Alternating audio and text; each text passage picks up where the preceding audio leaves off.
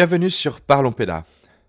Aujourd'hui, j'invite euh, Eric euh, Carton du musée de la colo et je peux dire que waouh, j'ai adoré faire cet entretien.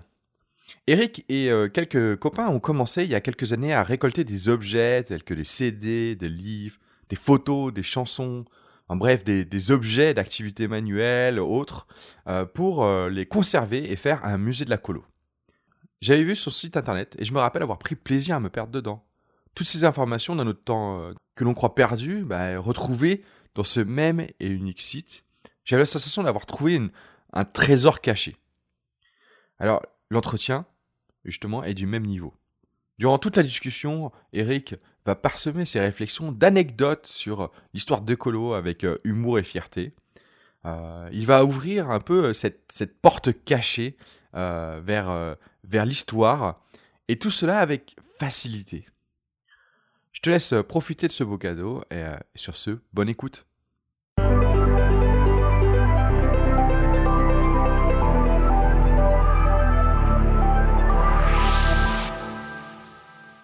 Bonjour et bienvenue Eric, merci d'avoir accepté l'invitation. Euh, tout d'abord, est-ce que tu pourrais te présenter? Oui. Alors d'ailleurs, bon- bonjour à tout le monde, hein, bonjour à ceux qui écoutent. Merci de m'avoir invité. C'est pas tous les jours qu'on est invité à un podcast.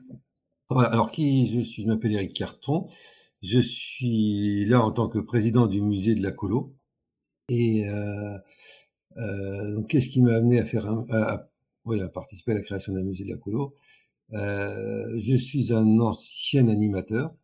Est ancien Est-ce que je suis toujours En tout cas, je fais plus beaucoup d'animation maintenant, mais euh, j'étais animateur de centre de loisirs, de colo. Euh, j'ai même été moniteur d'ailleurs avant, d'être animateur. Et puis j'ai travaillé. Donc enfin, j'ai travaillé l'été au départ, tant que j'étais au lycée. Puis quand j'ai raté le bac, je suis devenu professionnel entre guillemets de l'animation et ou du travail social. Donc j'ai travaillé plusieurs années avec justement mon Bafa. Puis après j'ai fait mon BAFD, ce qui m'a permis de progresser un petit peu, de rentrer dans l'équipe de euh, l'UFCV, des formateurs volontaires de l'UFCV, donc pour former au BAFA BAFD. Et puis j'ai commencé à me former moi-même hein, au niveau professionnel. Donc je suis rentré en DEFA, euh, j'ai fait une formation d'animateur d'activités touristiques. Euh, ensuite, après le DEFA, j'ai fait un diplôme supérieur en travail social. Donc ça a pris des années et des années et des années. Hein, parce j'ai pas précisé les dates, mais j'ai commencé, j'ai vais être moniteur en 79. Donc ça fait euh, un peu longtemps. Euh, et puis euh, après le DSTS, donc j'ai pu rentrer à l'université au nom de la promotion sociale. J'ai fait un DEA d'anthropologie et j'ai terminé par un doctorat en sciences de l'information et de la communication. Ça m'a pris un peu plus de 20 ans en fait entre le- l'entrée en DEFA et la sortie du doctorat. Voilà, en termes de présentation. Euh, et puis donc j'ai travaillé donc euh, tout le temps hein, en tant qu'animateur, en tant que euh, travailleur social, et puis je suis devenu formateur permanent à l'UFCV. Euh, puis après j'ai travaillé pour d'autres d'autres organismes, j'ai travaillé aussi pour l'IUT, donc j'ai enseigné à l'université. Ah, C'est assez classe, donc t'a- t'avais pas ton bac et finalement, tu- et à la fin, t'as as un doctorat. Ouais, ça, j'avoue. euh, Alors, Il y, a- il y a une petite case, il y a peu de gens qui le savent, parce que quand je me suis inscrit à l'université, on m'a demandé quel bac j'avais, donc même si je rentrais directement en DEA, hein, on m'a dit euh, quel bac vous avez, et donc on a, j'ai dit, ben, je n'ai pas le bac, mais j'ai une autorisation pour rentrer à l'université, et donc la secrétaire à l'accueil était embêtée, elle a dit, mais je peux pas, parce qu'il faut que je coche une case euh, du bac que vous avez, donc elle était, voir sa, elle est allée voir sa collègue qui a pas trouvé la case non plus, et puis il a fallu aller voir la chef de service, et dans le logiciel de l'université, il y a une case qui s'appelle la promotion sociale, qui est tout en bas. Voilà, donc on peut rentrer à l'université sans avoir le bac. Alors, je si je t'ai proposé de venir, c'est effectivement parce que tu es le président du musée de la colo. Euh, Est-ce que tu peux expliquer qu'est-ce que c'est que le musée de la colo? Et- Est-ce que je peux faire un peu d'histoire? Ah oui, vas-y. En, fait, le, musée, c'est une toute petite association, et si je commence par ça, ça, ça n'intéresse plus personne. En, fait, il y a 25 ans maintenant, un peu plus de 25 ans, on était, euh, j'étais, dans- je participais à une petite association, alors c'était un peu des jeunes, moi j'étais le plus vieux de cette association, on montait différents projets, et on était plusieurs de ces jeunes à être formateurs bénévoles à l'UFCV Côte d'Azur. Euh, on a eu l'idée, puisqu'il y avait une fête de l'animation qui était organisée, on a eu l'idée donc de faire une exposition sur les colonies de vacances. donc on avait six mois devant nous. Et pendant six mois, on a, on était une dizaine, on a cherché un peu tout ce qu'on pouvait trouver sur les colos, avec l'image de qu'est-ce qu'on devait représenter sur les colos. Qu'est-ce qui était important, quelles étaient l'image des colos pour nous animateurs, en fait. Et donc, on a voulu représenter bah, la vieille table avec le, les, les, bols, machin, tout ça. Donc, on a recherché des tables, des bols, on a recherché des lits pour, pour imaginer les dortoirs, on a cherché quelques objets d'activité manuelle, etc. Et euh, donc, on a fait cette expo qui a duré, qui était sur un week-end, en juin 96 très précis. Et euh, à la suite de, de, de, cette exposition, en fait, on s'est dit, bah, c'est trop con, on va pas abandonner tout ce qu'on a ramassé, qu'est-ce qu'on en fait? Et donc, on a décidé de créer une petite association qui s'appelle donc l'association le musée de la colo. À partir de là, on s'est battu pendant un peu plus d'un an pour essayer de financer un local. Donc, on est trouvé un local avec trois associations, on louait un petit appartement. Et en fait, on s'est rendu compte qu'on passait tout notre temps à financer le, à chercher des financements, en fait pour payer le local au lieu de travailler sur nos, les objets de nos associations. Donc on a dit on arrête tout, on a lâché le local et puis depuis ce moment-là, le musée de la colo donc continue à se développer, mais d'une manière toute peu, enfin à la fois petite parce que euh, on n'a pas de local, on n'a pas de d'infrastructure, de, de, on n'a pas de financement. Par contre, on, engrange de la culture sur l'écolo et on engrange donc des objets qui sont stockés donc chez des différents euh, euh, bénévoles. Hein. Chacun a mis, euh, non seulement on est bénévole, mais en plus on, met à disposition de l'espace pour stocker bah, euh, des livres, des objets, des, des, photos, des, des revues. Euh, des insignes, des drapeaux, des voilà, enfin, on a de tout. On a on a abandonné les lits hein, parce que ça ça prend beaucoup trop de place. Mais par contre, voilà, on a on continue de regrouper des des choses et donc ça fait 25 ans en fait qu'on regroupe des choses. Alors on trie, euh, on découvre. Il y a des objets probablement qu'on n'aurait pas voulu il y a 25 ans et qu'aujourd'hui on recherche hein, parce qu'on on ne savait pas ce qu'il fallait chercher en fait. On ne savait pas ce qu'il fallait conserver et euh, donc aujourd'hui, le musée de la colo, c'est une association donc, qui est toujours aussi petite, qui n'a pas de salariés, donc pas de locaux, ni de subventions. Donc c'est une association qui est totalement autonome. Hein, on n'a rien avant, en plus, donc on a une autonomie totale. Euh, par contre, euh, on, on, a une parole libre. Hein, la seule chose qu'on a, c'est un site internet. Mais par contre, euh, on, on, dispose en fait de, de, de, de, oui, maintenant il y a plus d'un millier d'ouvrages, il y a plus de 2000 numéros de revues, il y a, euh, enfin c'est c'est c'est c'est des plus, il y a plus d'un millier de cartes postales différentes, il y a des, des films de vue fixe, il y a, il y a, on a des ordinateurs, on a des projecteurs, on a des agrandisseurs, on a des, des diapos, on a des milliers de diapositives, il y a plus de 20 000 photos euh, numérisées, enfin voilà, c'est devient c'est une petite association, mais qui a quand même beaucoup de un, un fonds très important. Mais alors, pourquoi faire un musée de la colo? Alors, quand, on a eu l'idée de la, première exposition, en fait, il y a des, un responsable d'une association sociale qui a dit mais elles vont si mal que ça les colos qu'on veut déjà en faire un musée. Je pense que c'est pas tout à fait faux. Euh, il y a à la fois le fait que les colos vont mal, donc ça serait bien de garder des choses, et en même temps, l'idée du musée, en fait, c'est une autre façon, hein, parce qu'il n'y a pas de musée de la colo, ça n'existe pas, en fait, à, part nous. Euh, il y a il y a, a, a, a pas l'équivalent. Alors que par exemple, il faut quand même savoir qu'il y a quatre musées du scoutisme il y en a régulièrement qui ferment et qui rouvrent, hein, mais il y, a, euh, enfin, il y en a quand même un qui, qui a au moins une trentaine d'années. Hein. Mais donc sur le scoutisme, on a pu maintenir des musées, des choses comme ça. Sur l'écolo, en fait, ça passe un peu inaperçu. Enfin, ça, ça disparaît d'une manière un peu euh, inaperçue. Et en même temps, euh, le, le, la, la, muséologie, ça permet de, de voir l'histoire autrement. Hein, C'est-à-dire qu'aujourd'hui, on a des gens qui écrivent sur, qui ont écrit sur l'écolo, sur l'histoire des ils ont une vue un peu, euh, je vais presque orientée par la situation actuelle, hein, ou ce qu'ils voient de la situation actuelle, et on reste sur des généralités. Mais on a perdu en fait toute une part de l'histoire qui, qui, est énorme. Alors si on rejoint la pédagogie d'ailleurs, hein, voilà, on a, euh, ben, alors on parle d'innovation pédagogique aujourd'hui, mais tout ce qui s'est fait avant, on a tout perdu. Et euh, aucun organisme aujourd'hui ne peut clairement parler de ce qui s'est fait concrètement. quelle relation il y avait entre les enfants, quelles activités on mettait en place. On va nous dire que dans les colos, on faisait de la marche. Oui, mais non, on marchait pas comme ça. On marchait parce qu'il y avait un sens. Dans les colos, on faisait des spectacles. Oui, mais quel spectacle? Et où est-ce qu'on va pouvoir trouver aujourd'hui des traces des spectacles qu'on a montés? Vous voyez, c'est le, cette idée-là que le, ce que le musée apporte, c'est d'aller chercher en fait bah, euh, les, les ouvrages qui traitent d'écolo, mais euh, les disques, par exemple, c'est impressionnant de voir la, la, quantité de disques qui ont été faits spécifiques. Alors, spécifiquement colo ou pas, parce qu'il y a aussi le côté euh, euh, centre de loisirs qu'il faudra, qu'il faudra aborder. j'ai presque la sensation que c'est au-delà de l'histoire, c'est une question de mémoire, quoi. C'est-à-dire qu'on perd la mémoire. Enfin, en gros, l'idée, c'est que vous essayez de récupérer cette mémoire disparue. Voilà, il y, a de ça en fait. je, je, pense que l'histoire ne traite que d'une partie des choses. L'histoire n'est pas bien faite pour l'instant en tous les cas. Et l'histoire des colos, je pas, hein, voilà. Et le, le, le, quelque part, les objets qu'on retrouve, c'est euh, autant d'éléments qui pourraient enrichir cette histoire et, peut-être repositionner une histoire différemment. Moi, il y a des, je suis, je suis étonné par les, les, les objets qu'on trouve. Après, je dis, je les aurais pas cherchés au début, je les aurais pas trouvés, mais le, le se dire que dans les années 50, dans les années 60, par exemple, il y avait déjà plein de disques, mais il y avait de tout qui existait en fait au niveau disque, euh, c'est très impressionnant. Et qui était vraiment dans ce, dans ce milieu donc euh, des patronages catho et des, et des colos, ou des patronages laïcs et des colos, etc. Il y avait, dans, ce milieu-là, il y avait une matière, une recherche pédagogique, et il y a des traces de choses que moi, je n'aurais pas cherché. Il y, a, il y a, je me disais, mais pourquoi? Prendre un exemple, dans une petite colo dont on a récupéré le fond, enfin une grosse partie du fond photo, des années 50, il y a des garçons, donc c'est une colo que de garçons, hein, on est dans, dans, les années 50, il y a effectivement la majorité des colos ne sont pas mixtes, mais comme le sont les écoles hein, de l'époque, et le, il y a des garçons et euh, il y a des garçons habillés en filles pour habillés en, en, on va dire en folklore provençal. Je dirais pas forcément en histoire, je peux pas faire par les gens mais donc euh, habillés en provençaux. Donc cette colo, il n'y a que des garçons. J'ai des photos de garçons habillés en, en danseuse, enfin en, en, filles, et des garçons habillés en garçons. Et c'est vrai que ça paraît Hein, on pourrait, si je prends que cette photo-là, m'interroger, me dire, mais ils ont des mœurs un peu bizarroïdes. Comment, pourquoi est-ce qu'on avait des garçons en filles, etc.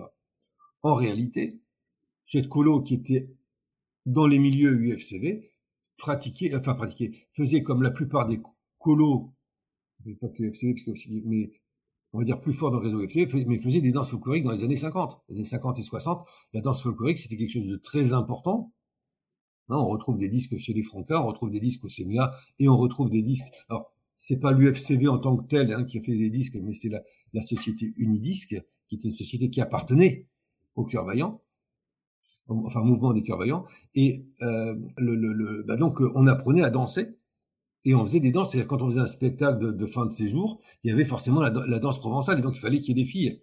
Sur la même image, il y des danses folkloriques. Euh, J'ai une autre image en tête d'un film euh, euh, en formation. Donc là aussi, c'était ben c'est le, le, même directeur de colo qui m'a donné donc qui était formateur national à l'UFCV euh, à l'époque et donc dans la fin des années 50 et il y avait une, euh, dans un film il y avait quelques images donc un film en 8 mm euh, il y avait quelques images de Monsieur Barbu, on va dire avec la pipe, qui dansait avec des religieuses, donc qui, qui dansait des danses plutôt folkloriques. Mais bon, on comprend pas forcément pourquoi. Mais bah, le fait d'avoir retrouvé des disques, y compris dans des, dans des, dans des locaux de l'UFCV, bah, fait que on, comprend à ce moment-là l'importance des danses folkloriques qui étaient dans tous les, dans toutes les, dans dans toutes les sessions de formation qu'on retrouvait dans toutes les colos, mais dans, dans, les, dans les colos non mixtes, on dansait quand même. Vous voyez que c'est, assez surprenant en fait de, de, de, d'essayer de comprendre le, ce qui a pu se passer. Voilà. Et ces disques, ils sont euh, en quantité phénoménale. Eh, eh, est-ce que tu est-ce qu'il y a beaucoup de choses que, par le biais de, tous ces objets, de, euh, de ces photos, etc., que tu as, que as retrouvées, est-ce qu'il y a beaucoup de choses que, que tu as découvertes où tu te dis, ah ouais, en fait, euh, je, je pensais pas qu'il se passait ce genre de choses euh, en colo? C'est pas forcément qu'on pense pas, mais c'est qu'on se rend pas compte, en fait, de, de l'importance des choses et du travail qui a été fait. Qu'on pourrait penser, si je prends l'exemple du spectacle de fin d'année, on, on, on l'imagine comme étant quelque chose d'un petit peu euh, un, petit peu secondaire, quoi. C'est on fait un spectacle de fin d'année. Non, on fait pas un spectacle de fin d'année. En réalité, le, le, le, il y a tout un travail qui se faisait toute l'année. Hein. faut penser que les, moniteurs de colo, en règle générale, euh, même s'ils faisaient autre chose, bien évidemment, toute l'année, hein, c'était beaucoup d'étudiants, etc. Mais euh, ils préparaient leur colo toute l'année, c'est-à-dire qu'ils savaient d'une année sur l'autre où ils allaient aller, etc. Ils restaient d'ailleurs le plus souvent plusieurs années dans la même colo. Et il se préparait, que ce soit au niveau des activités manuelles, que ce soit, donc là, on peut parler des danses, mais euh, le, jeu théâtral, par exemple, c'est impressionnant. Il y a eu, alors, on n'appelait pas ça jeu théâtral, on n'appelait pas ça théâtre, on dit jeux dramatiques. Mais dans les jeux dramatiques, il y a eu de très grands auteurs qui ont écrit des, pièces de théâtre spécifiquement pour les mouvements de jeunesse, hein, le scoutisme et les colos. Et les spectacles étaient de très haut niveau et on avait des, gens qui, passent, qui écrivaient le spectacle toute l'année, hein, ils prenaient tout, tout, toute l'année, et on retrouve donc des, des, anciens textes qui ont été écrits spécifiquement pour tel ou tel colo, hein, par des gens qui ont, voilà, qui ont pris le temps et qui jouaient un spectacle qui allait durer une heure ou deux. Hein, alors, bien sûr, il n'y a pas la qualité du Puy du Fou euh, dans les colos, mais euh, il y a un niveau quand même de, de, il y a un travail qui est colossal et le, le donc que ce soit le, le, le au niveau jeu dramatique, donc au niveau théâtral, un jeu d'expression, que ce soit au niveau des activités manuelles, que ce soit au niveau des danses, etc. Il y a des matériaux qui existent, qui sont importants, mais qui sont issus de réflexions. Il y a des bouquins, il y a, vraiment une, matière importante. Euh, sur des choses qui paraissent un petit peu secondaires aujourd'hui, et quand, quand on résume, bah oui, à la fin de la colo, on fait la boum, on, est, on est loin de, de, de, ce qui s'est passé avant. Est-ce que, est-ce que euh, tu, tu, tu, vois où, à quel moment ce, c'est eu ce changement? Parce que là, tu, tu vois, tu dis, ça se faisait dans beaucoup de colos, il y a beaucoup de choses qui étaient vraiment différentes. Est-ce que tu vois vers quelle période, à un moment, euh, on est passé de, bah, on fait un spectacle où euh, on prépare ça à l'année, etc., à, euh, bah, on, on, prépare une boom histoire de. Alors, la question est délicate. Je peux me fâcher ah, avec oui. tout le monde? T'as le droit de te fâcher ou t'as le droit... si tu veux ne pas fâcher, c'est à toi de choisir. Ah, sinon, je peux pas répondre. Non, en, en, en fait, j'ai fait référence à une personne que j'aime beaucoup dans l'histoire des colos, enfin, de, de, qui a travaillé sur l'histoire des colos hein, et qui, euh, euh, je pense qu'il y a qui était très important dans l'histoire des colos en tant que tel, c'est Jean Housset. Et euh, Jean Housset, dans son livre sur l'histoire des colos, en fait, fait euh, donc c'est le livre des colos, hein, donc qui a été réédité il y a une dizaine d'années, hein, mais qui, date de, de mémoire des, années 80, enfin des années 80. Et dans, ce livre, en fait, Jean Housset, donc, qui voulait arriver à la pédagogie, fait un, une histoire rapide, en fait, des origines des colos. Donc, il reprend les travaux de, de Philippe Alexandre et en fait, hop, ça fait la moitié du livre. Et puis après, il présente une cassure importante, hein, qu'il appelle, lui, l'ère psychopédagogique. C'est-à-dire le moment où on répond aux besoins des enfants. C'est-à-dire que la colo, au lieu d'être euh, des colos qui répondaient aux envies des adultes. Hein, il y avait les colos cathos, il y avait les colos laïcs, il y avait les colos communistes, il y avait les colos machin, etc. Euh, euh, les colos protestantes, bien sûr, les donc plutôt portés sur le sanitaire. Et puis donc euh, le, ce que Jean aussi, c'est qu'au début des années 50, on commence à s'interroger non pas sur ce que voulaient les adultes, mais sur ce que veut l'enfant. Donc en fait, il explique surtout qu'il y a une cassure importante à un moment donné pour dire qu'on passe des colos donc au désir des adultes, à des colos qui vont s'adapter aux enfants, ce qui va amener le petit déjeuner échelonné, etc., etc. Ce qui est super intéressant dans cette remarque, alors outre le fait que je pense qu'il a raison, bien sûr, mais c'est qu'en même temps, en fait, ce qu'il ne dit pas, c'est qu'il y a plusieurs cassures, en fait, et que l'histoire des colos, que les gens voudraient toujours faire de manière linéaire, hein, et, dire, bah voilà, ça commence là et ça finit là-bas, hein, c'est un truc qui serait régulier. En fait, moi, je pense que c'est pas tout à fait ça, et je pense qu'il y a eu plusieurs cassures. Il y a une première cassure, d'ailleurs, qui va du sanitaire vers l'éducatif, difficile de la dater, mais elle doit être très très tôt. Il y a la cassure soulevée par Jean Housset, euh, qui est évidente dans, dans ces termes psychopédagogiques, mais je pense qu'il y a une, autre cassure qui est importante, qui est au début des années 60, en fait, qui n'est pas liée au colo en tant que tel, mais qui est liée à la réglementation sur les centres aérés, qui va créer des contraintes pour toutes les structures qui fonctionnent à l'année, qui vont faire que beaucoup de patronages vont s'arrêter progressivement, Or, ces patronages, c'était dans ces structures-là où on partait en colo. Donc, il y a bon nombre d'enfants qui partaient en colo, non pas avec un prestataire quelconque, mais avec l'association dans laquelle ils étaient toute l'année, au même titre que les scouts aujourd'hui, ou que l'enseignant qui part en classe de découverte. Hein, il y avait le patronage lambda qui partait, ou, ou l'école, hein, euh, qui bah, s'occupait des enfants toute l'année. Et l'été, qu'est-ce qu'on fait? Bah, L'été, on part en colo. Bah, le, la loi sur les centres aérés va faire que, le, les, centres, que les, les patronages vont progressivement disparaître. C'est ce que certains ont appelé la municipalisation un petit peu des, des centres aérés. Et à partir de ce moment-là, on va dissocier les colos, enfin on va dissocier certaines colos, on va créer, on va créer des colos qui sont dissociés des, euh, des, des, des, des, enfants en fait. Hein, C'est-à-dire que c'est plus le groupe d'enfants que j'ai dans ma commune, dans mon quartier, dans ma paroisse, dans ce qu'on veut, qui part avec moi en colo. C'est je commercialise des séjours. Et je pense que là, il y a une grosse question qui va probablement dans les années 60-70, qui va faire qu'à partir du moment où ce ne sont plus les enfants que j'ai toute l'année, je n'ai plus ce même suivi. Et le, les moniteurs vont commencer à travailler pour les uns ou pour les autres et non plus travailler dans la structure où ils ont même été enfants, etc. Donc, je pense qu'il y a vraiment cette, période-là est importante et donc du coup progressivement, en termes d'activité, les activités vont s'épuiser.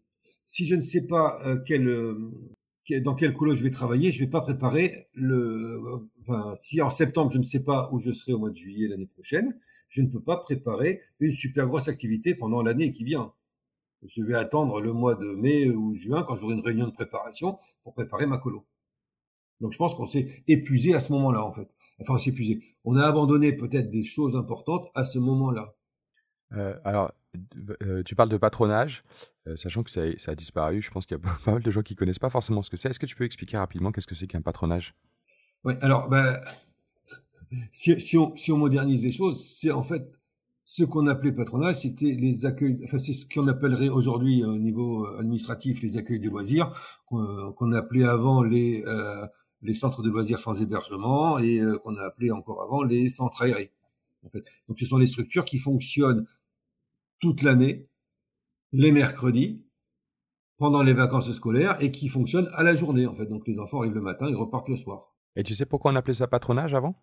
Ah, bah, en, fait, ça il faut remonter euh, relativement loin et euh, notamment à, Jean-Joseph Allemand en fait, puisque le là je, je, un point sur lequel j'insiste depuis des années. Alors je me suis battu hein, pour que certains auteurs l'écrivent dans, dans leurs ouvrages, mais ils ont, beaucoup ont du mal en fait parce que ça, casse un petit peu l'histoire. Mais pour moi, le premier patronage en France, reconnu en tant que tel, hein, sur lequel on a des écrits qui sont officiels et qui fonctionnent toujours, c'est le patronage Jean-Joseph Allemand qui a été créé en euh, 1799. Donc il y a plus de 200 ans, voilà, 220 ans, 222 euh, ans pour être précis, pour le patronage Jean-Joseph Allemand qui existe toujours, qui fonctionne toujours. Et euh, s'il n'y a pas eu d'ouvrages qui ont été créés, enfin s'il n'y a pas eu de, livres qui ont été écrits directement sur ce patronage-là, enfin il y en a eu un sur l'abbé qui a créé ce patronage en, alors, je, me trompe, en 1873. Première référence au mot animateur, hein, en 1873, dans le livre de l'abbé Gaduel sur euh, Jean-Joseph Allemand. Voilà, donc on parle un peu de l'origine des patronages et entre parenthèses, ce patronage Jean-Joseph Allemand accueillait les enfants non pas euh, que le jeudi, hein, euh, ou les week-ends, il accueillait les enfants tous les jours, enfin tous les soirs après l'école. Ok, et c'était plutôt côté religieux à la base? Ce qui est raconté par l'abbé Gaduel, en fait, c'est qu'on a demandé, enfin la, police, ou le préfet, je ne sais plus qui, hein, la représentant de, l'État en tous les cas, a demandé en 1810 à Jean-Joseph Allemand qu'est-ce que c'était, hein, qu'est-ce qu'il faisait là avec les enfants. Et euh, l'abbé euh, Jean-Joseph Allemand, donc le fondateur hein, de, ce, ce, patronage, a dit ici on joue et on prie. Donc l'idée, c'est d'amener les enfants à la communion, hein, d'amener les enfants donc à rester croyants, bien évidemment. Et le support pour attirer les enfants, c'est le jeu. le, jeu vient pas du scoutisme, hein, le jeu date de bien avant. La notion de la notion de jouer avec les enfants pour attirer les enfants, etc., pour faire venir les enfants, pour que les enfants passent de bons moments avec le jeu, hein, voilà. Euh, ça, date en fait dans, euh, administrativement c'est mai 1799 euh, et officiellement donc dans, dans les dans les rapports de police, c'est 1810. Euh, Jouer et prier.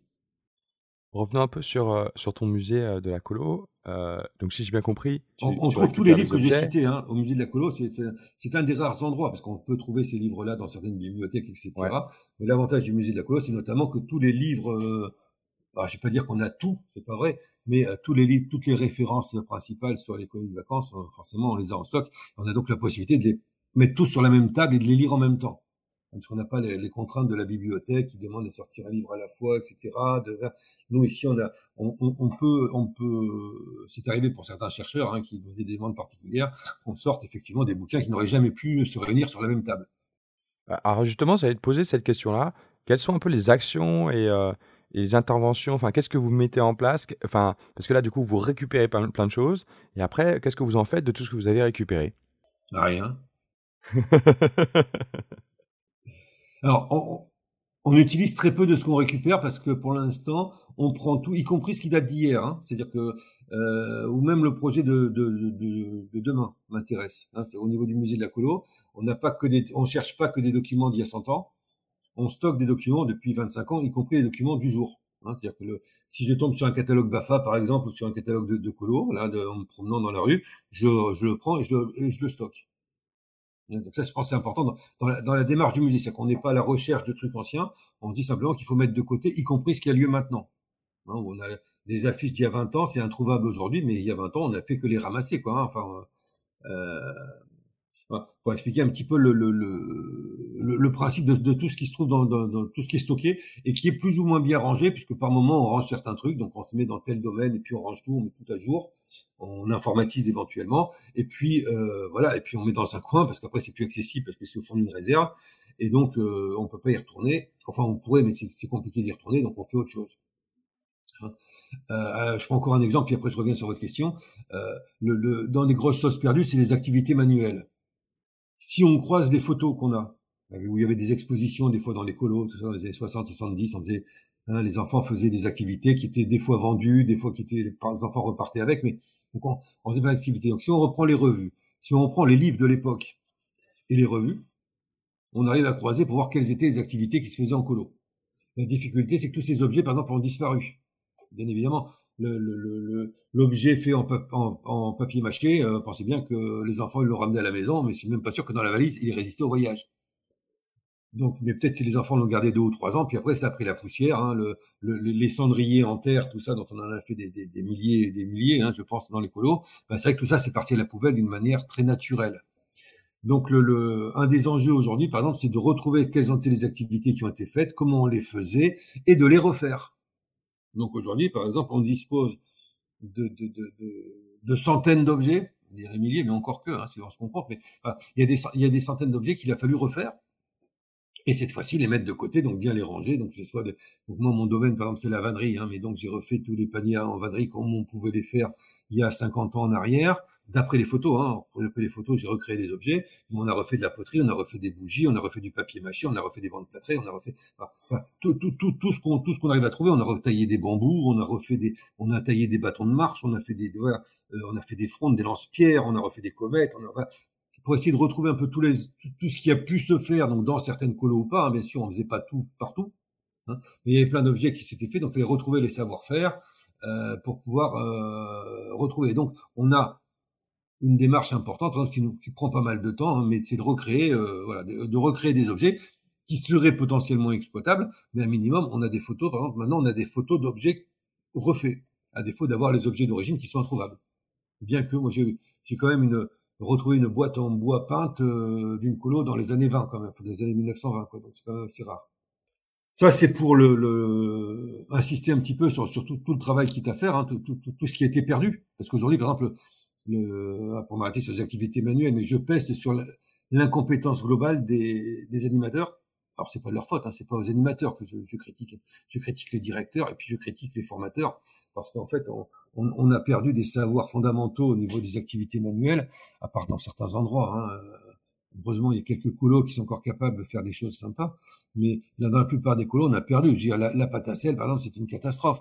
Enfin, c'est une catastrophe dans le sens où, en 10 minutes, on explique à quelqu'un, bah voilà, tu mélanges de la farine, du sel, telle proportion, pouf pouf, tu mets des colorants alimentaires, et puis après tu fais mumuse avec de la pâte à modeler.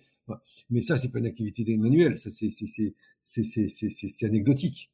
Hein. Euh, avant, on pouvait aller chercher de la terre dans les bois, etc. Utiliser la terre, faire sécher, on a utilisé du plâtre, on allait faire des moules, on pouvait faire des masques, des médailles.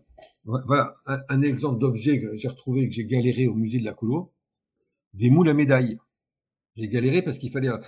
On a trouvé des médailles en plâtre on a trouvé des moules à médailles en terre et euh, il a fallu retrouver bah, comment on s'en servait et, et donc arriver à refabriquer des médailles en terre. Mais c'est très très simple en fait. Sauf que le, savoir s'est perdu et que plus personne euh, n'oserait aujourd'hui dire, bah, pour les Jeux Olympiques, si on fait des Jeux Olympiques ou autre chose d'ailleurs, si on fait une épreuve sportive ou pas d'ailleurs, on peut être intellectuel, on peut faire des médailles pour les intellectuels, on, pour un jeu de, intellectuel, mais fabriquer des médailles de la colo, en terre, c'est extrêmement simple, sauf que plus personne ne sait le faire. Tu, me rappelles euh, quand je vais dans la forêt, tu sais, je, connais plus trop les noms des plantes. Enfin, personnellement, tu vois, j'ai pas, j'ai pas ce savoir-là, et, ça me, tu vois, ça me disait, enfin, à chaque fois, je me fais la réflexion de me dire, et en fait, il y a plus personne pour me transmettre ça. Euh, comme s'il y avait plus, je sais pas comment ça se passait. Qu'est-ce qui faisait qu'à un moment il y avait un espace avant qui permettait euh, que, que bah, d'une génération à l'autre, tu vois, il y a ce savoir qui se transmet. Là où maintenant je suis obligé d'utiliser une application, tu vois, pour essayer de retrouver le nom de la plante, etc. Enfin, euh, on n'est plus du tout. Enfin, je, je, sais pas où aller pour ça, quoi. Bah, alors ça, c'est aussi un autre point sur les colos. Alors là aussi, là aussi, il y a des gens qui vont pas aimer ce que je veux dire, le, le... il y a plusieurs façons de concevoir les vacances de manière globale. Il y a des gens qui, pour être en vacances, ont besoin de changer de lieu tout le temps. Mais quand on regarde bien, il y a plein de gens qui vont toujours au même endroit. Il y a des gens, ils vont dans leur camping et ils vont passer pendant 30 ans les vacances, même quand terrain de camping, hein, que ce soit sur par rapport à une série télé, mais que ce soit par rapport à des reportages, on voit bien qu'il y a des gens qui aiment aller toujours en vacances au même endroit. D'ailleurs, il y a des gens, ils ont une résidence secondaire euh, dans tel ou tel endroit, donc forcément, ils iront en vacances dans leur résidence secondaire, donc ils iront. on a donc des enfants pendant 10 ans, 15 ans, ils vont aller toujours au même euh, au lieu parce que les parents ont une résidence secondaire. Du temps des colos liés à des patronages, en règle générale, les enfants, tout le temps où ils étaient au patronage, ils allaient sur le même site. Donc les animateurs, les moniteurs, les ce qu'on veut, hein, que soit la façon dont on les appelle, ils allaient toujours sur le même endroit, qu'ils connaissaient très bien, et donc il y avait une passation naturelle au niveau de la connaissance des arbres, etc. Moi, je suis donc le, musée de la Coulon, on l'a pas dit, il est à Nice. Hein. Donc il fait beau, il y a un magnifique soleil dehors. Hein, j'ai pas, mais euh, donc, donc le, le, à Nice, on a euh, un, moyen et un haut pays qui sont admirables, mais on est dans les Alpes. Hein, c'est bien les Alpes-Maritimes. Et donc, très, très vite, on est à 2000 mètres. Moi, j'ai dirigé des colos dans le département qui étaient à 1600 mètres d'altitude. Hein. il n'y a pas beaucoup d'endroits en France où on peut monter à 1600 mètres d'altitude. Vous voyez, c'est déjà, c'est déjà assez haut. Pour dire qu'on est à la montagne. Donc, forcément, la faune et la flore que je vais avoir, elle est particulière. elle n'a rien à voir avec la faune que avec la flore que je vais trouver en Auvergne qui est tout aussi intéressante, mais qui est tout à fait différente. Donc, si je vais régulièrement au même endroit, ben, la passation, elle se fait assez facilement, puisque d'une année sur l'autre, on va me dire la même chose, on va me représenter le même arbre, et à la longue, ben, j'aurais mémorisé, sans, sans, avoir eu besoin d'apprendre, qu'effectivement, ben, là, il y a tel arbre, que là, il y a tel type d'animaux, et que, bah oui, je peux trouver des chamois, tout ça, quand je suis à telle altitude, voilà. Et, ça peut pas être un cerf, si si, si je suis, euh, voilà, si, si je suis, je sais pas, au-dessus de 2000 mètres, si je vois un animal, c'est un chamois, c'est un bouquetin, euh, mais c'est, pas un cerf, ou une biche. Euh, donc je pense que cet apprentissage-là, il se faisait pour les gens qui allaient régulièrement au même endroit, et que les gens qui, aujourd'hui, hein, changent constamment, bah, ont plus de mal à, avoir cet apprentissage-là. On, voit effectivement, si on voit de nombreux pays, si on suit de nombreux sites, hein, si on fait le tour de France, on verra plein de végétations différentes, mais on ne verra pas la même d'une année sur l'autre. Dans les années 80, à l'UFCV, hein, puisque j'étais formateur à ce moment-là, fin des années 80, il y avait un, donc l'UFC Côte d'Azur, hein, pas, mais encore qu'au niveau national, ils avaient un peu le même discours. Il y avait, ils appelaient donc les colos, qui, celles qui se répétaient, celles qui étaient liées à des patronages, ils appelaient ça les colos à culture. Hein. Et puis, à côté de ça, il y avait les colos alors, ils disaient pas modernes, mais quelque part, il y avait les bonnes colos. Les bonnes colos, c'était celles où on changeait de lieu, machin, on faisait plein d'activités, etc. Et puis, la colo à culture, c'était celle où on allait toujours dans le même bâtiment. Donc, c'était un peu, ça faisait un peu désuet, on va dire, hein, déjà dans les années 80.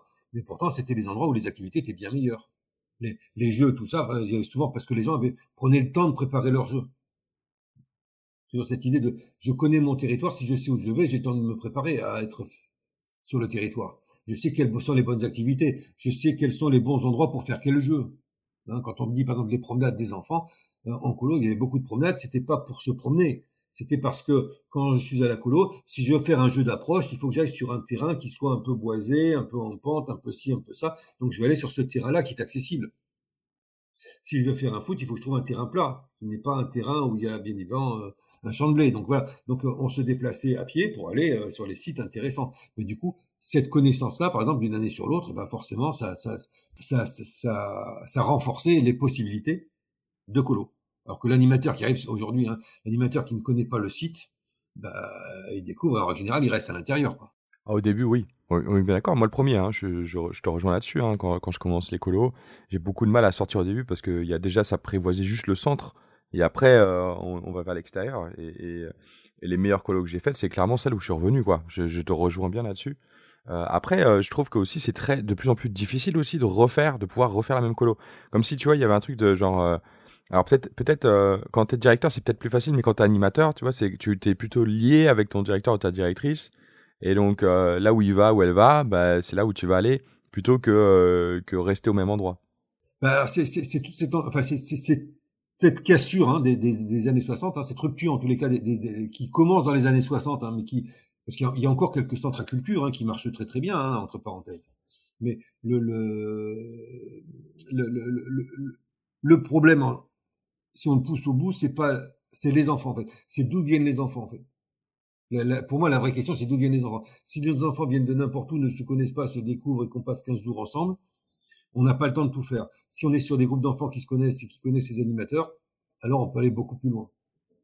Et je pense que dans les activités, dans les préparations, c'est vrai que si je ne sais pas, euh, euh si je ne connais pas, si je ne sais pas ce qui intéresse les enfants, on est bien d'accord qu'au niveau animation, quel que soit le support, hein, je peux, ce qui compte, c'est ma la, la, finalité de, de, de, la finalité éducative n'est pas liée à une pratique d'activité. Ceci étant, si je n'ai pas le bon matériel pour mettre en place telle ou telle activité, je serai en difficulté dans ma colo quand je suis paumé dans la montagne. Donc, plus je connais les enfants, plus je pourrais adapter mes activités avant de partir, plus je pourrais en tout cas prévoir avant de partir et avoir à ce moment-là des matériaux qui sont ou pas intéressants. Moi, j'ai dit, par exemple, moi, je, je suis passionné par, enfin, je suis passionné, j'ai beaucoup travaillé sur la vannerie, hein, donc tout, tout, ce qui est panier en rotin, moelle de rotin, qui se fait dans les colos depuis au moins les années 50, hein, donc quelque part, sans le vouloir, j'ai fait de l'histoire euh, de pratique, mais euh, le, le, le, ça marche pas tous les coups, ou ça marche pas de la même façon. On fait pas les mêmes activités euh, suivant les enfants. Si on a des ados, euh, on peut faire de la vannerie avec des enfants, avec des ados, avec des adultes, avec tout ce qu'on veut, mais on fait pas la même activité, donc on va pas préparer, on va pas prévoir le même matériel. Donc si je suis pas assez bien informé au départ, je risque soit d'acheter des trucs qui vont pas servir, soit de, d'être de, d'être en manque euh, parce que j'ai pas voulu acheter. Donc c'est c'est c'est euh, de, de, fait ces colos qui se répètent entre guillemets pouvaient se permettre d'aller beaucoup plus loin. D'ailleurs souvent ces colos qui se répétaient avaient des thèmes très très forts et bien avant les Téligo et compagnie, hein, euh, n'en déplaise à ceux qui se prennent pour des inventeurs et qui sont inventeurs de rien du tout d'ailleurs. mais le, le, colos à thème, ça existe. C'était beaucoup plus fort dans ces colos à culture. C'est-à-dire que la colo culture était capable de dire, bah, nous, cette année, on va faire Tintin, nous, cette année, on va faire ça. Et quand on regarde des photos des années 60, c'est impressionnant de voir comment les gens étaient arrivés à faire Astérix, Lucky et compagnie, euh, des thèmes assez complexes, et ils faisaient déjà ces thèmes-là dans des colos en montagne. Mais ça, il faut vraiment aller chercher les photos, parce qu'on a pas, on a très peu on a très peu de gens qui l'ont raconté.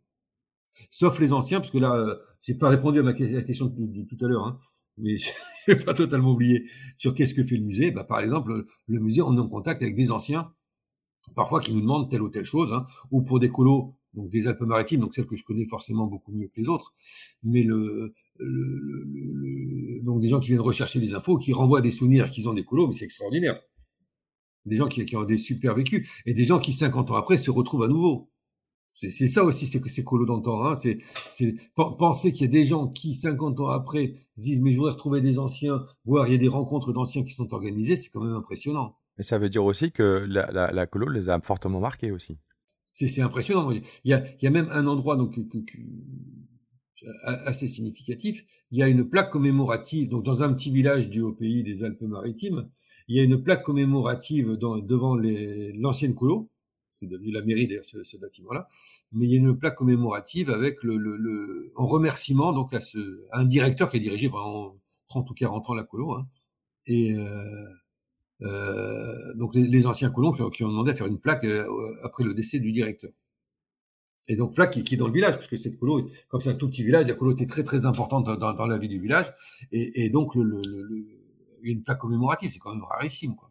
Mais ah ça, ça, veut dire y a, et, dans cette colo-là, il y a toujours des réunions, c'est-à-dire que le, le, neveu de ce directeur, qui a lui-même dirigé un temps, a racheté une partie de la colo, et euh, il fait donc chez lui des réunions une à deux fois par an dans son jardin, avec quelques anciens, bien sûr, pas tout le monde, mais voilà, mais il y a, il y a encore 30 ou 40 personnes qui se réunissent dans les locaux d'une colo qui a disparu, il y a, il y a qui, qui, qui, a fermé il y a, il y a une trentaine d'années. Comme ça, ça, enfin, ça veut dire aussi que ça va au-delà de, tu sais, euh, enfin, à l'heure actuelle, on voit les colos comme, quand même comme un sujet de consommation, et là, euh, du coup, on sort de ça, quoi. On pourrait faire référence à la notion d'éducation populaire qui est toujours un peu compliquée à aborder, mais euh, dans, tous les, cas, peut-être pas dans les colos d'aujourd'hui, mais dans ces colos anciennes où on voit donc des gens qui, des années après, ont besoin de revenir, euh, c'est qu'il s'est bien passé quelque chose de très fort au niveau de l'éducation des gens. Ah, tu disais aussi qu'il y avait des, différents types de colos. Tu sais, tu as parlé un peu de colos sanitaires. Enfin, tu allé dans, dans, vraiment différents types de formats avant, hein, qui existaient avant. Est-ce que tu peux un peu plus approfondir, euh, expliquer un peu justement comment, comment ça se passait? Parce que euh, je pense que là, à l'heure actuelle, vu, vu, vu comment elles sont, euh, nos, colos, enfin, moi, je pense vraiment être loin d'imaginer comment elles étaient avant. C'est un peu compliqué parce qu'il y a plusieurs tendances en fait. dans la création des colonies de vacances, il y a plusieurs tendances, il y a plusieurs origines. L'histoire en a retenu une. C'est ce que précise. Alors, je vais, faire référence à Philippe Alexandre Réherme, qui est le premier auteur à avoir écrit sur les, sur les colos, vraiment sur l'histoire des colos. Hein. Il a écrit cinq livres, en fait. dans les années 50-60, dans les années 50, début des années 60. Réarme, c'est un prêtre qui est membre de l'UFCV. Et il va écrire, donc, alors il écrit pas les colonies hein, il écrit sur l'ensemble des colonies de vacances. Donc c'est lui qui va poser l'histoire des colonies de vacances à part entière. Et à l'inverse, donc hein, un travail extraordinaire qu'il a fait, colossal. Mais à l'inverse, euh, c'est lui qui décide de traiter les colonies de vacances un peu toute seule, un peu isolée. Et entre-temps, donc tout son travail qu'il va faire entre donc ce qu'on a estimé 1876, ce qu'il a estimé lui, hein, il dit dans la première colonie de vacances, c'est le Pasteur Bion en Suisse, etc. Donc c'est la première colonie de vacances qu'on a pu tracer, c'est-à-dire qu'on sait le point de départ, on sait comment elle a évolué, on sait comment, comment le Pasteur Bion, on a parlé à d'autres, etc. Hein. C'est pour ça qu'on considère que c'est la première colonie de vacances. Euh, le même Réam me dit quand même, il est possible qu'il y ait d'autres origines. Par exemple, Réam fait allusion à Don Bosco en Italie. Donc Don Bosco, très très vite, de Turin, en fait, il a mis les enfants une vingtaine de kilomètres de Turin, là, dans le hameau où il était originaire. Et donc, quelque part, il a aussi fait des colos, mais c'était pas, voilà, mais c'est pas tracé comme étant les premières colos. Historiquement, la première colo, c'est une colo sanitaire du pasteur Bion et dont le principe consiste à mettre des enfants, à amener des enfants, en fait, chez, euh, dans, la campagne, chez les paysans. C'est pas une colo structurée. On regroupe les enfants hein, dans un bâtiment. C'est, au contraire, une colo euh, donc qui, qui, ressemblerait plus, si on faisait référence aujourd'hui, au séjour à l'étranger. Hein, les gens qui vont dans les familles en Angleterre, tout ça. Ben là, à l'époque, c'était pour aller dans les familles de paysans pour euh, bah, prendre du poids. Hein. Donc là aussi, on fait le contraire aujourd'hui, mais bon, l'idée c'était d'aller grandir et grossir hein, avec le constat que les enfants étaient en mauvaise santé, ils étaient malingres, et donc il fallait les amener euh, à mieux manger, à mieux dormir. Voilà. Et donc toute l'histoire de la sieste, euh, qu'on appelle temps calme aujourd'hui, mais l'histoire de la sieste se trouve dès les premières colonies de vacances avec cette idée qu'il faut grandir et grossir et que ben, on grandit en fait en, en étant allongé. Donc euh, c'est ce qu'on pense à l'époque dans tous les cas. Donc le, ça c'est la première idée, c'était grandir et grossir, donc c'est être mieux. Et il n'y a pas de souci éducatif directement dans ces premières colonies. Réarme dit très vite qu'en fait ces colonies-là vont pas se maintenir. C'est-à-dire que très vite, les protestants, qui sont à l'origine, hein, c'est un pasteur, un pasteur Bion, hein, le, les protestants vont très très vite aller vers des colonies collectives. Hein, euh, mais il n'empêche qu'il restera toujours la possibilité de créer des colonies de vacances dans des familles. Voilà. Mais euh, très très vite, on va vers une colonie, on va dire, un peu plus éducative, où on va regrouper les enfants, et on aura des colonies, donc qui seront plutôt des colonies de garçons, ou des colonies de filles, voire des fois des colonies de filles avec des garçons petits, hein, jusqu'à 8-10 ans.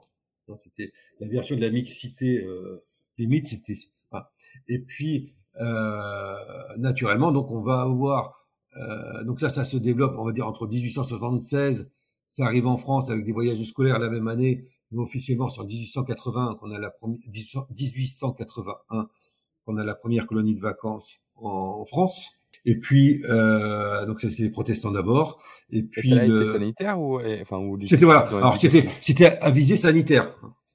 D'accord, donc c'était, c'est-à-dire que jusqu'à la Seconde Guerre mondiale, toutes les colos qui se faisaient, il y avait un peu d'éducatif, mais c'était quand même principalement sanitaire. Euh, dans cette idée de grandir et grossir, ça, ça, ça, on va pas le perdre, mais le côté éducatif, il apparaît, alors difficile de dater, il apparaît probablement dans l'entre-deux-guerres, hein, où on voit des mouvements de jeunesse un peu forts, donc a certaines références au scoutisme, mais il y a d'autres mouvements qui vont se créer comme le, les cœurs vaillants, très important au niveau des catholiques, mais il y aura les faucons rouges, il y a euh, donc toute une structuration, on va dire, hein, de, de, de, de, mouvements pour la jeunesse, qui soit donc laïque, religieux, hein, euh, catholique, euh, protestant et israélite, qui, qui, donc les mouvements de jeunesse qui se créent à ce moment-là, qui vont impulser en fait une dynamique éducative. Et si on veut citer une référence de la colonie de vacances éducatives, on déplaise à notre Premier ministre aujourd'hui et à notre ministre de l'Éducation nationale, c'est un ouvrage qui est paru en 1942 qui s'appelle La colonie de vacances éducatives et, qui suit la, et qui suit la création des, des premières formations de moniteurs, etc. Hein. C'est dans cette mouvance-là, en fait. Que, donc, euh, première formation de moniteur 1937, peut-être même 1936, si on est puriste, d'ailleurs, mais c'est pas les CBA, donc voilà, l'histoire n'a pas vraiment retenu ça, mais il y a toute une réflexion en fait sur la formation des moniteurs, dont le, le un certain nombre de conférences sont regroupées dans l'ouvrage de, de, la colonie de vacances éducatives en 1942. Voilà. Donc on va dire que l'éducatif prend le dessus à ce moment-là et prépare l'arrivée de la psychopédagogie des années 50-60 on arrive sur la fin euh, de cet entretien. Déjà? Euh, J'ai trois. Euh, c'est déjà, eh oui, hein, et franchement. Il je suis un ancien formateur et enseignant, hein, donc j'ai des travers. Hein. Ah, mais je pense que là, là, par rapport à ce que, ce que déjà tout ce que tu as dit, enfin, c'est des choses très intéressantes, quoi. Donc, mais on, a fait, on, arrive, on aura fait presque une heure bientôt, et donc j'ai encore trois questions pour toi. Donc c'est pour ça que je. je J'ai toujours pas répondu à la question qu'est-ce qu'on fait? Ah, Alors est-ce que tu, est-ce que tu veux donner ta réponse? Alors, juste pour répondre, donc par exemple le musée de la colo, donc dans, dans les actions euh, directes. D'abord, il y a un site internet quand même, c'est pas hein, où on peut se lâcher de temps en temps. Euh, par exemple, on a des réactions assez violentes euh, contre le service national universel. mais je fais partie de la génération de ceux qui ont fait leur service militaire. Donc, euh, m'expliquer qu'on va demander à des militaires, euh, on va confier à des militaires l'éducation des enfants, j'ai une, une, réaction un peu allergique, là, je vis très très mal. Donc je suis très critique envers le service national universel et donc euh, forcément il y a quelques articles sur le site du musée de la colo qui étaient assez critiques sur ce sujet-là. Mais euh, voilà, donc un site internet et entre parenthèses, le, la page la plus sollicitée du site internet, ce sont les chansons. C'est assez surprenant. Mais il y a énormément de gens qui cherchent d'anciennes chansons de colo à retrouver des chansons, etc. Donc, voilà, voilà. Et il y a donc beaucoup d'échanges de gens qui se répondent entre eux, hein, qui utilisent le site euh, comme support, parce que moi, je ne, nous, nous ne savons pas répondre à tout. Donc, du coup, il y a d'autres personnes qui répondent, bien évidemment, sur des questions, sur des chansons, sur des paroles de chansons, etc. Voilà, donc ça, c'est la partie site internet. Après, on a fait plusieurs expositions, notamment quand je travaillais à l'université. Mais bon, l'université a préféré se passer de moi, donc euh, euh, ils ont perdu la possibilité des expositions qu'on faisait donc sur le département carrière sociale de l'unité de Nice. Euh, voilà. Et puis on travaille aussi avec un certain nombre de chercheurs. Donc le musée de la colo, par exemple, est cité dans pas mal d'ouvrages aujourd'hui. Quand on regarde derrière les remerciements, tout ça, on a voilà. Le musée de la colo est souvent cité parce qu'en fait, on, on, met à disposition de gens qui le demandent. Donc, c'est pas du tout systématique, hein, mais on a des fois des gens qui demandent, donc soit, soit pour voir des photos qu'on a en stock par rapport à des colos où ils étaient, mais on a aussi donc des chercheurs euh, qui viennent, euh, ou, soit qui viennent, soit qui posent des questions à distance par rapport à tel ou tel point d'histoire, à telle ou telle référence. Et c'est vrai que nous, on a la possibilité donc, de, de, de, retrouver assez facilement, hein, puisque moi, par exemple, euh, quand je quand je dis qu'il y a plusieurs centaines de livres au musée de la Colo, mais je les ai tous lus, donc c'est c'est des années, des années de travail en fait. Mais donc, le, le, ça permet d'aller retrouver des informations assez facilement et de d'accompagner, de, de, on va dire, des chercheurs, y compris en Italie, hein, puisque on a eu un, chercheur italien qui a fait sa thèse l'année dernière. Euh, euh, voilà, qui, qui, qui, était venu ici chercher des informations sur des colonies, euh, sur les colonies de vacances en France. Voilà, on peut aussi des, des fois on fait des échanges de, photos, par exemple, avec des gens qui cherchent des activités manuelles. Ben, c'est vrai que tout ce qu'on a refait pas tout, une partie, euh, a été pris en photo. Donc ça nous permet d'avoir une base de données, par exemple aujourd'hui, d'idées d'activité. Est-ce que, comme les musées, tu sais, il y a une, euh, genre une exposition permanente euh, quelque part de façon virtuelle? Et puis, et puis ça, ça, ça serait, voilà, ça, serait très intéressant de le faire. Je pense que ce serait une nécessité pour l'écolo, franchement. Hein. Je pense que si les animateurs pouvaient venir voir ce qu'on avait en stock, ça serait fantastique. Pour, pour eux, c'est-à-dire que ce serait un, comme j'ai envie de dire, le, le, le musée c'est quelque part, il y a une mise en valeur de ce qui s'est fait en fait. C'est-à-dire que quand, on regarde tout ce qui s'est fait, c'est impressionnant. C'était, il y a plein de choses qui étaient très très intelligentes qui se sont faites par des gens très bien, des gens balèzes qui ont passé, qui ont consacré une partie de leur vie, tout ça importante, à, faire des choses pour l'enfance, hein, parce que le but c'est bien de s'occuper des enfants et d'apporter des choses aux enfants. Mais voilà, on, euh, il, s'est fait des choses fantastiques dans les colos, dans les patronages, dans les colos et dans certaines écoles, etc. Hein, donc il y a plein de choses fantastiques, il faut pas qu'on le perde. Et puis le, le, côté, donc je pense que les animateurs, quand ils découvrent ce qui s'est fait, c'était fantastique. On, a fait des choses qui étaient magnifiques. Aujourd'hui, là, on va imprimer des pages, tout ça, de, de, mais avant, bah, on pouvait prendre un pyrograveur, et on prenait une planche de bois, et on pyrogravait la planche de bois, et on faisait temps, enfin, on faisait, on faisait des trucs qui étaient extraordinaires, enfin, des, très, de très, très, de très, beaux objets. Les enfants, on savait faire, on savait accompagner les enfants pour qu'ils réalisent des choses très chouettes. Et je pense que ça, ça s'est perdu. Donc, tout ce qui s'est fait, par exemple, mériterait d'être mis en avant pour qu'on puisse dire, oui, tout ça, on, on savait le faire. Moi, je, je, vois la quantité de gens que je vois qui, découvrent des objets. Mais, mais ça, on faisait ça il y a 40 ans. Oui, mais oui, mais voilà, ça paraît, ça paraît moderne parce que c'est original, en fait. Donc, c'est un peu dommage, quoi. On, on peut fabriquer des objets en relief sans imprimante, sans imprimante 3D. C'est possible. Avec deux mains et, euh, et, quel, enfin, et un couteau, j'imagine ou... Bah voilà, bah, faire un couteau, des ciseaux à bois, enfin qu'importe les, les, les, outils, mais c'est vrai que les enfants pouvaient partir en, colo avec un couteau. Ah oui. Ouais, non, mais ça, alors bon, on va pas partir sur, euh, sur la notion de couteau, hein, mais on est d'accord que c'est souvent quelque chose qui peut crisper les animateurs animatrices. Euh. Ouais, mais qui va crisper le directeur, qui va engueuler les animateurs, qui va crisper Jeunesse et Sport, qui machin, etc. C'est ça. C'est le, le, parapluie en chaîne. Mais euh, oui, ben non, on peut se couper, c'est pas grave. Hein. Bah oui, je suis d'accord. Je suis d'accord. C'est ce qu'il faut, c'est pas se planter un couteau. Donc ça, c'est plus embêtant parce que ça arrive, ça, euh, à par ailleurs. Mais euh, non, mais se couper, ça fait, ça fait, ça fait mal, mais c'est tout. Enfin, c'est pas, c'est pas, c'est pas très grave. On arrive enfin là à la fin. À part si tu as encore une dernière action qui était faite, euh, peut-être par euh, par le musée? Euh... J'ai parlé donc de l'accueil des chercheurs. Pas... Bah alors euh, indirectement la recherche. Donc moi, par exemple, j'ai signé dernièrement un ouvrage, enfin dernièrement il y a deux ans, un ouvrage sur les colonies de vacances dans les Alpes-Maritimes. Donc malheureusement pour des problèmes techniques, il n'y a que le tome 1 qui est sorti. Euh, et donc je suis en train de remixer euh, parce qu'il devait y avoir trois tomes. En fait, je suis en train de tout remixer pour écrire. Par exemple, donc là, ce sera une démarche, je pense, très intéressante puisqu'il s'agit d'écrire l'histoire de toutes les colos des Alpes-Maritimes. C'est-à-dire que ce n'est que les Alpes-Maritimes, mais ça sera toutes les colos. Donc au lieu de prendre quelques exemples, de Colo et d'en faire une généralité, ce qui a été fait par euh, un certain nombre de chercheurs, et, euh, notamment euh, Laura Lidons, par exemple, hein, qui met en avant des petits exemples qui sont absolument pas à généraliser. par contre, là, l'idée, c'est de dire, on part des déclarations, on regarde toutes les colos qui ont existé et on regarde tout ce qu'ils ont fait, comment ça a fonctionné, etc. De façon, avoir une image, en fait, comme au niveau national, ça serait impossible ça donne une image un petit peu de, donc sur un département de tout ce qu'il y avait. Et donc du coup, ça donne une, une autre idée peut-être de ces, parce qu'on a toujours cette image des gros organismes, etc. En fait, non, c'est plein de petits organismes qui amenaient 20 enfants, 30 enfants, euh, des petits, des petits comités d'entreprise, etc. Hein, qui, qui, ont amené peu d'enfants. À côté de ça, j'ai la SNCF avec des colos de plus de 600 enfants. Mais, euh, mais voilà. Mais c'est vrai que ça, ça, amène un regard un peu différent, le fait de, de faire une étude sur un territoire, mais seulement de faire toutes les colos du territoire c'était faisable à l'échelon des Alpes-Maritimes, puisque ça, ça, fait 180 colos quand même à, analyser. Donc c'est vrai que ça, ça, aurait pas été possible sans le musée. Est-ce que tu as une anecdote à partager euh, quand tu étais animateur ou directeur? Euh, euh C'est tiré d'une série que je faisais euh, la saison d'avant qui s'appelait La fois où?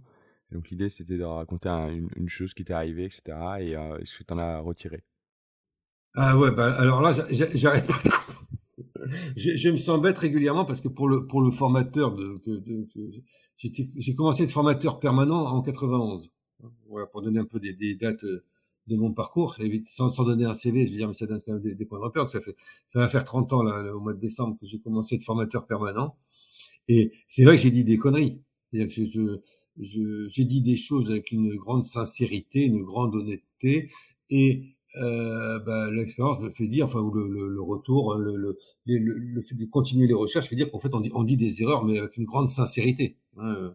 Euh, moi, j'ai répété des choses euh, qu'on m'avait dites, euh, parce que comme c'était des gens qui étaient fiables, c'était des gens que je connaissais, je, je, je, les ai répétés un peu bêtement. Et c'est vrai que le, le, le, le côté euh, réflexion, hein, me, fait noter un certain nombre d'erreurs. Et ce qui a conduit cette réflexion ou cette démarche, en tout cas, de stocker, ça peut-être c'est un exemple qu'on peut prendre, c'est que j'ai la chance d'habiter à Nice, donc euh, je, je suis pas originaire de Nice, hein, je suis originaire du nord de la France. Je suis descendu en vacances quand j'avais 18 ans et je suis toujours pas remonté. C'était il y a 40 ans. Euh, le, le, le, Nice, nous sommes la grande ville la plus éloignée de Paris. Et donc, quand on fait de la recherche, hein, donc moi j'ai commencé en 91 à chercher un petit peu sur l'éducation populaire et l'animation avant de basculer, enfin avant de rajouter, on va dire, le, un focus sur les colos en, en 96, hein, donc ça, ça, remonte à loin. C'est vrai qu'à cette époque-là, bah, c'était un peu compliqué. On n'avait pas encore l'euro, par exemple, par exemple, pour acheter des bouquins à l'étranger, c'était, assez, c'était des fois très compliqué. Il fallait envoyer des gens. Enfin bref, euh, il fallait avoir l'occasion de gens qui allaient pour pouvoir acheter des choses et euh, trouver des livres, etc. On montait à Paris de temps en temps pour aller dans une bibliothèque, on pouvait feuilleter un bouquin à peine, machin. Enfin, c'était assez compliqué. On pouvait pas le photocopier, on pouvait pas photographier. Enfin, c'était c'était assez compliqué. Donc le, c'était assez compliqué, c'était pas possible. Hein. On n'avait pas d'appareil photo numérique, ça coûtait une fortune. Enfin, euh, on était encore avec des, des, appareils photo traditionnels, donc le en argentique. Et euh, donc tout ça a fait qu'en fait l'idée de regrouper des choses, donc regrouper des livres au départ, des livres et des revues, c'est parce qu'en fait c'était inaccessible sur Paris.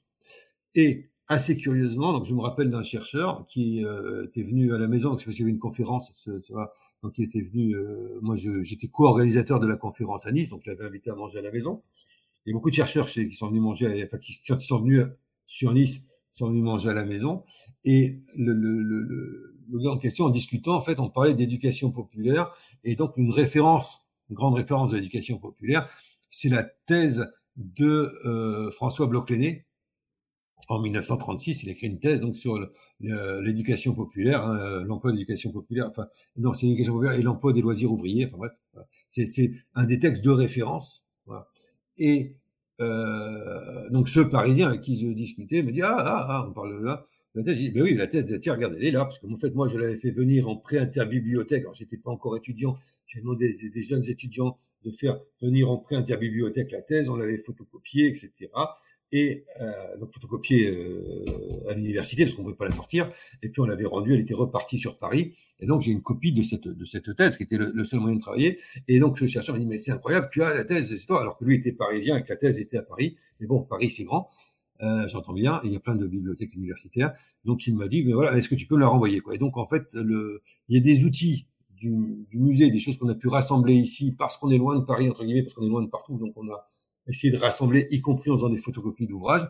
Et euh, bah, maintenant, il y a des chercheurs parisiens qui viennent ici pour retrouver des objets qui viennent de là-bas. Est-ce que tu as un livre à conseiller? Euh, Ouais, mais il faudrait mettre un S.